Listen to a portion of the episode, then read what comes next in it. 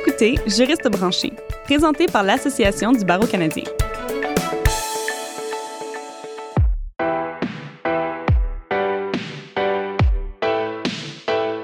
Bonjour et bienvenue à Juriste branché. Je suis votre nouvelle animatrice, Julia Tétro-Provencher. La pandémie de la COVID-19 a forcé la profession à s'adapter, entre autres par la numérisation de notre travail et l'essai de nouvelles technologies.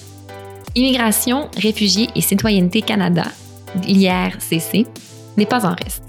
En effet, l'IRCC a rapidement mis en place des outils numériques dans le but de faciliter les dépôts en ligne des demandes d'immigration, incluant pour les travailleurs essentiels et les nouveaux diplômés internationaux.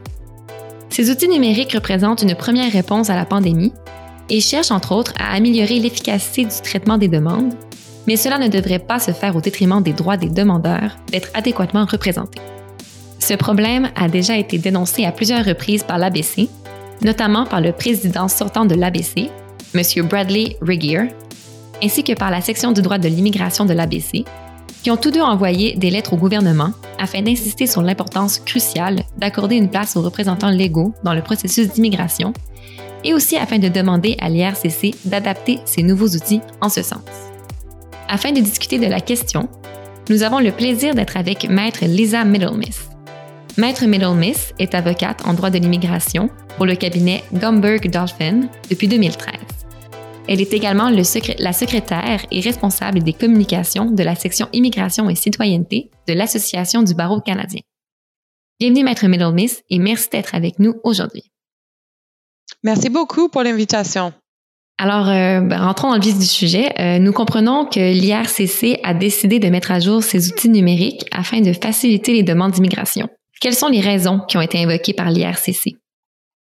Oui, en fait, avec la pandémie globale de la COVID-19, IRCC a réagi pour faciliter le dépôt en ligne des demandes d'immigration qui étaient autrement soumises par papier, euh, en essayant de, de, favoriser un dépôt en ligne à travers euh, le type de demande en introduisant euh, les nouvelles technologies. OK, oui. Et habituellement, euh, qui utilise ces, ces outils habituellement et c'est pour quelle procédure? Donc, euh, c'est des, demandeurs, ceux qui sont représentés, euh, son nombre représenté, euh, qui fait leur mm-hmm. demande eux-mêmes. Les, les représentants, ça veut dire euh, les avocats, sinon des, des, des, consultants en immigration qui soumettent des demandes en, en faveur de leurs clients. OK, d'accord. Puis plus spécifiquement, avez-vous des, des, des, exemples de plateformes qui sont maintenant fermées pour les juristes? Oui, il y avait plusieurs. Tranquillement, on a vu une progression suite euh, à l'appel qu'on a fait euh, à IRCC à titre de, section de l'ABC, l'immigration. Mm-hmm. Mais euh, il, y en a toujours quelques-unes qui excluent le rôle des avocats, par exemple, dans la représentation de nos clients, qui ne nous permet pas de soumettre des demandes. Par exemple, euh, les demandes de citoyenneté euh, sont toujours euh, uniquement disponibles pour un dépôt en ligne pour les demandeurs et non pas pour les représentants tels que les avocats. Ça, c'est un exemple. aussi, le processus, le portail de landing pour mhm. euh, les demandeurs de résidence permanente. L'étape finale est seulement disponible pour euh, le demandeur euh, qui, et qui exclut effectivement le rôle de l'avocat à travers souvent une longue processus envers la résidence permanente. Ah oui, OK. Comme vous dites, la section de l'immigration du CBA avait écrit une lettre en mai pour dénoncer ces nouvelles plateformes qui excluent les juristes. À ça, l'IRCC a répondu que la priorité devait être donnée à une intégration rapide des nouveaux outils numériques en raison principalement de la pandémie. Que pensez-vous de ça? J'applaudis le, vouloir de, de, IRCC de réagir euh, euh, rapidement. Mais ceci dit, euh, je suis contre l'idée d'aller de l'avant avec les nouvelles technologies qui n'est pas intégrée avec le rôle des avocats parce que comme vous vous saviez les, les parcours les processus d'immigration sont très complexes. C'est pas quelque chose évident pour beaucoup de demandeurs. Ils ont besoin d'un conseil, mais si leur avocat n'est pas en mesure d'utiliser les nouveaux outil, ça peut causer un obstacle dans la représentation de finir euh, le mandat avec le client. Ah oui, tout à fait. Puis d'ailleurs, selon l'IRCC, un peu qu'est-ce qu'ils ont répondu à ça, c'est qu'il ne devrait pas y avoir de problème grave, puisque les juristes euh, ont encore le droit de conseiller leurs clients, euh, sans toutefois pouvoir eux-mêmes se créer un compte ou présenter des demandes. Qu'est-ce que vous pensez de cette réponse-là de l'IRCC? Je pense que IRCC, en faisant cet annoncé, peut-être n'a pas réfléchi sur le rôle des avocats dans les processus d'immigration. Parce que c'est très limité de juste euh, coacher ou conseiller un client euh, euh, à côté mm-hmm. sans, sans pouvoir vérifier tous les documents, vérifier les téléchargements, s'assurer que tout est téléchargé, les bons documents sont téléchargés, les déclarations sont bien signées. C'est impossible de vérifier ça à côté d'une demande d'immigration. c'est dangereux parce que l'avocat va essayer son meilleur de bien conseiller le client, mais sans avoir toute l'information du dossier mm-hmm. proche, c'est euh, très limité. Oui, tout à fait. Puis justement, est-ce qu'à votre connaissance, euh, il y aurait eu une augmentation des demandes refusées par l'IRCC à la suite d'applications qui auraient été incomplètes ou inadéquates euh, sur ces plateformes? Parce que justement les juristes peuvent pas conseiller comme ils veulent avec tous les documents? On aimerait bien avoir ces, statistiques. C'est un très bon point que vous soulevez. Um, mais en soupçonne, c'est sûr qu'après le, euh, les démarches de certains nouveaux euh, nouvelles outils tels que le, le plateforme, euh, le plateforme euh, TRRP, I guess, oh, sorry, en français c'est RT RP, I guess, résident temporaire à résident permanent, la nouvelle plateforme. Dans ce cas-là, c'est sûr que vu que le programme s'est ouvert très rapidement, par exemple, la catégorie pour les, les diplômés anglophones de mm-hmm. 40 000 remplis dans à peu près euh, juste un peu plus de 24 heures. So, les demandeurs, les demandeurs ont euh, essayé de, de poser les, leur demande dès que possible et euh, il n'y avait pas la possibilité pour un, avocat de soumettre la demande en ligne en tant que telle. So, c'est sûr qu'on est connaissant des histoires des demandeurs plusieurs, de nombreux demandeurs qui n'ont pas, qui ont malheureusement pas euh, téléchargé les documents appropriés et qui par la suite euh, l'ont fait euh, refuser euh, leur demande d'immigration. OK, oui. Et puis justement, quelles peuvent être les conséquences à long terme, par exemple, d'une demande qui est refusée pour un demandeur et sa famille? C'est une très bonne question. En fait, une demande refusée jamais une bonne euh, historique dans un dossier d'immigration. Mm-hmm. Euh, c'est sûr que c'est possible de refaire ou redéposer une demande d'immigration si la personne s'y qualifie toujours et si le programme est toujours ouvert. Mais par exemple, si on prend le, le programme euh, résident temporaire à résident permanent, un programme qui était développé par le ministre euh, euh, d'immigration pour accueillir euh, des travailleurs dans le domaine de la santé et des, des travailleurs des, des, premières lignes pendant la pandémie. C'est c'est une uh, one-time deal, si on mm-hmm. veut. C'est un, un, programme euh, qui va pas nécessairement se présenter une autre fois. Donc, une personne qui est fait refuser, qui, qui, se voit refuser sa demande de résident permanent sur le programme résident temporaire à résident permanent, TR to POR pathway, eux, probablement, euh, dans certains cas, il va peut-être pas qualifier parce que leur, mm-hmm. leur euh, occupation ne serait pas disponible sous les autres programmes ou pour ceux qui peuvent potentiellement se qualifier comme les diplômés, il faut quand même accumuler un an d'expérience de travail canadien avant de se qualifier euh, de l'expérience de travail canadienne, Canadian Experience Class. OK, donc s'ils sont refusés à ce moment-ci, c'était un peu leur seule chance, finalement. Euh, OK, d'accord. Oui, je vois. Donc, d'où l'importance. Euh, justement, quand, puisque vous, comme vous l'avez dit, ça a été très rapide. Là, on a compris qu'en 24 heures, euh, il y avait eu des applications qui avaient été téléchargées sur le site, parce que justement, certains demandeurs vont préférer utiliser une plateforme numérique plus rapide qu'une version papier. Et donc, quels sont les, ben vous avez un peu touché déjà, mais quels sont les, s'il y a d'autres conséquences en fait de se représenter seul, mis à part bon évidemment le risque d'être refusé, mais est-ce qu'il y a d'autres conséquences qui vous viennent en tête? Ben, c'est surtout d'éviter. Euh, les avocats euh, sont souvent engagés par euh, par les par les clients pour naviguer les processus non seulement ben, juridiques bien sûr pour s'assurer de l'éligibilité, mais aussi opérationnel, de mm-hmm. savoir comment le présenter une demande. So, si un, un demandeur individuel utilise une, nouveau une nouvelle plateforme électronique, ne l'a jamais utilisée auparavant, um, you know, il y a toujours mm-hmm. un, risque qu'une erreur sera faite juste dans la façon que le, le, le, plateforme est utilisée. Il y a les guides disponibles, mais par exemple, si on prend le programme de résident temporaire, résident permanent, la guide a été publiée seulement à peu près, je pense que ça, a été à peu près euh, un peu plus qu'une journée avant l'ouverture du programme. Donc, il n'y avait pas beaucoup de temps pour les, les individus d'étudier euh, la guide pour, euh, pour essayer de se présenter une demande complète et you know, même si étudie un guide, parfois, c'est quand même bien d'avoir un, un praticien qui, qui est au courant. Je dois quand même avouer que IRCC a développé un outil il y a des années pour les représentants de déposer certains types de demandes euh, qui est un portail préexistant.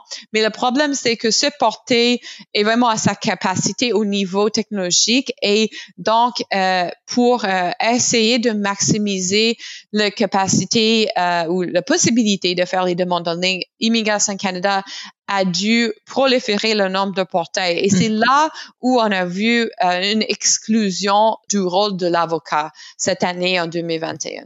OK, ouais, OK. Donc, euh, ouais, je comprends. Mais donc aussi, on comprend que, suivant les RCC, ces plateformes sont appelées à évoluer. Donc, ça a vraiment été une réponse un peu à la pandémie. Oui. mais comment, oui, c'est exact. Mais justement, comment est-ce que vous suggériez euh, d'améliorer l'efficacité de ces plateformes tout en respectant le droit des demandeurs d'être adéquatement représentés et d'avoir leur dossier vérifié par un juriste qualifié.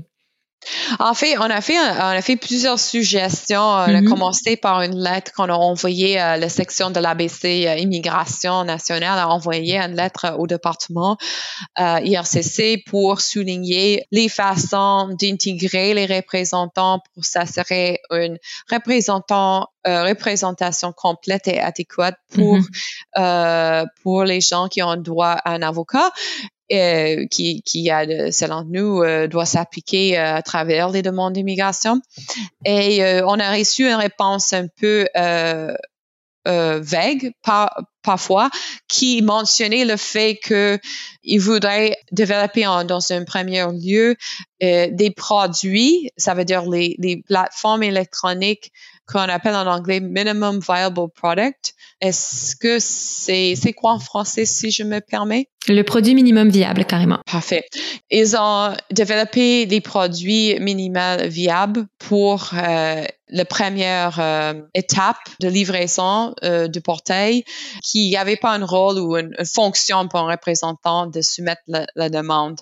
On était pas euh, satisfait avec la réponse d'IRCC. Euh, donc, il y avait de nombreux avocats de notre section qui ont exprimé euh, leur frustration avec parce qu'il faut se conformer au, euh, au barreau nos mm-hmm. obligations éthiques et professionnelles dans chacune des provinces où, auxquelles on pratique. On a un droit d'immigration qui est euh, une juridiction euh, fédérale euh, avec certains aspects provinciaux parfois et on a une obligation de bien servir nos clients, une obligation de, de, mener le dossier à son, son, conclusion selon nos contrats avec le client. Donc, on a soulevé toutes nos préoccupations. Heureusement, l'ancien président de l'ABC national, Brad Regier, a réagi euh, en euh, oui euh, et il a envoyé une lettre au ministre euh, de la justice, la Mati, ainsi qu'au ministre d'immigration, M. Mendocino. Il euh, soulignait avec beaucoup de précision et euh, des exemples le fait qu'il voit ça comme un enjeu pour l'accès à la justice. Mm-hmm. Et que les demandeurs en immigration ont droit à un avocat à travers les processus complexes, souvent difficiles. Et so on a, I guess, ça a été euh, envoyé euh, au ministre au début du mois d'août. Et plus tard ce mois-là, cet été même, on a eu une réponse euh, positive okay. d'IRCC. Oui, en nous indiquant que la plateforme, euh, le, le, portail des représentants pour les résidences permanentes, un portail qui a été développé pour intégrer le dépôt en ligne des demandes de résidence permanente euh, de, de, nombreuses catégories qui étaient mm. seulement de façon euh, de dépôt de, de façon papier auparavant que les avocats auront la possibilité de soumettre ces demandes en ligne à partir euh, de septembre euh, de cette année. Je suis content euh, de vous annoncer que j'ai déjà activé mon compte. Oh, super, ok. oui, et euh, j'ai déjà commencé de naviguer le nouveau portail. Euh, je vais soumettre mes prochaines demandes sous très peu en ligne avec leur euh, le nouveau système. C'est un, un signe positif que IRCC a écouté le voix de, de, de l'ABC d'après moi. Euh, et des avocats à travers le Canada euh, pour cet enjeu important. Ah, mais oui, vraiment, mais c'est une excellente nouvelle, en fait. Donc, c'est, ça montre à quel point les, les deux lettres n'ont pas été envoyées non plus nécessairement dans le vide, ils ont été écoutées. Ouais. C'est ah ça. Félicitations, vraiment. euh, en plus, vous avez votre portail ouvert maintenant. oui, oui. Et avec chaque portail, il y a un processus, bien sûr, d'apprentissage, de mm-hmm. faire des tests, de, lire le guide. Mais c'est les étapes. Les avocats sont bien placés à le faire parce que souvent, il, y a des euh, procédures, par exemple, euh, nomenclature, euh, la façon de nommer les fichiers qui, qui c'est quand même semblable ou la façon de télécharger, les limites de téléchargement sont pareilles à travers les, les portails déjà existants ou euh, comme l'ancienne portail de représentants qu'on utilise par exemple pour les demandes de permis de travail mm-hmm. qui, euh, qui permettait le rôle des avocats depuis des années. Il y a certaines choses qui se ressemblent, so c'est mm-hmm. plus facile à, à, naviguer tout ça. À titre d'avocat, je, je, crois qu'un individu qui n'a jamais soumis euh, de nombreuses demandes en ligne à Immigration Canada. OK. Oh, merci. C'est très intéressant. Merci pour la bonne nouvelle. Puis, euh, en fait, oui. Alors, euh, pour terminer notre entretien, J'aimerais vous demander, selon vous, est-ce que vraiment, qu'est-ce qui reste à faire? C'est quoi? Parce que là, vous dites, euh, vous avez été écouté quand même par l'IRCC, euh, donc il y a certaine, une certaine évolution qui a été faite depuis les premières lettres qui ont été envoyées. Donc, selon vous, euh, quel, quel est le travail à faire, notamment pour surmonter les barrières linguistiques, culturelles, parfois technologiques de vos clients et des demandeurs sur ces plateformes? Pour moi, ce serait une progression de l'intégration du rôle de l'avocat à travers les portails ou les processus qui existent toujours, qui excluent toujours le rôle de, des avocats, parce que c'est pas malheureusement toute une des bonnes nouvelles à date.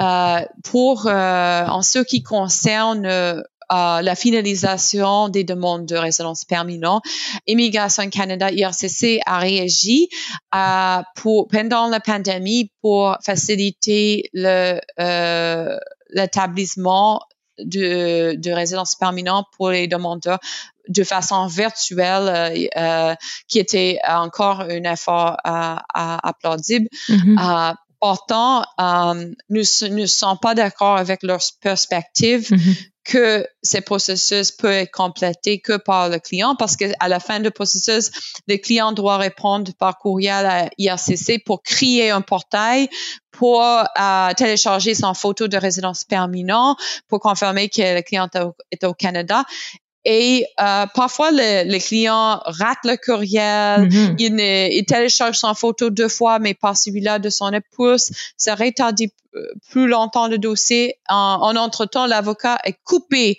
de la processus. On ne peut pas livrer euh, nos, nos, nos, mandats, euh, selon nos codes déontologiques.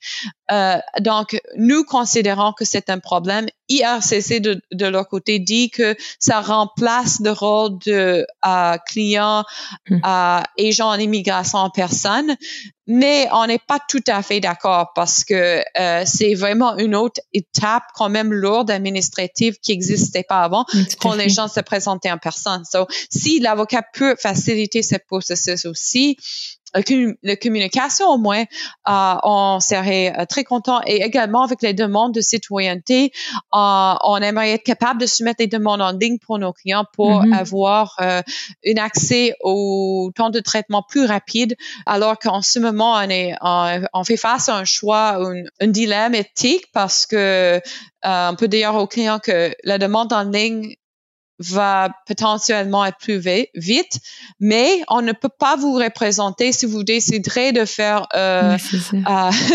bénéficier du processus potentiellement plus rapide en ligne. On ne peut pas vous assister, vous serez toute seule.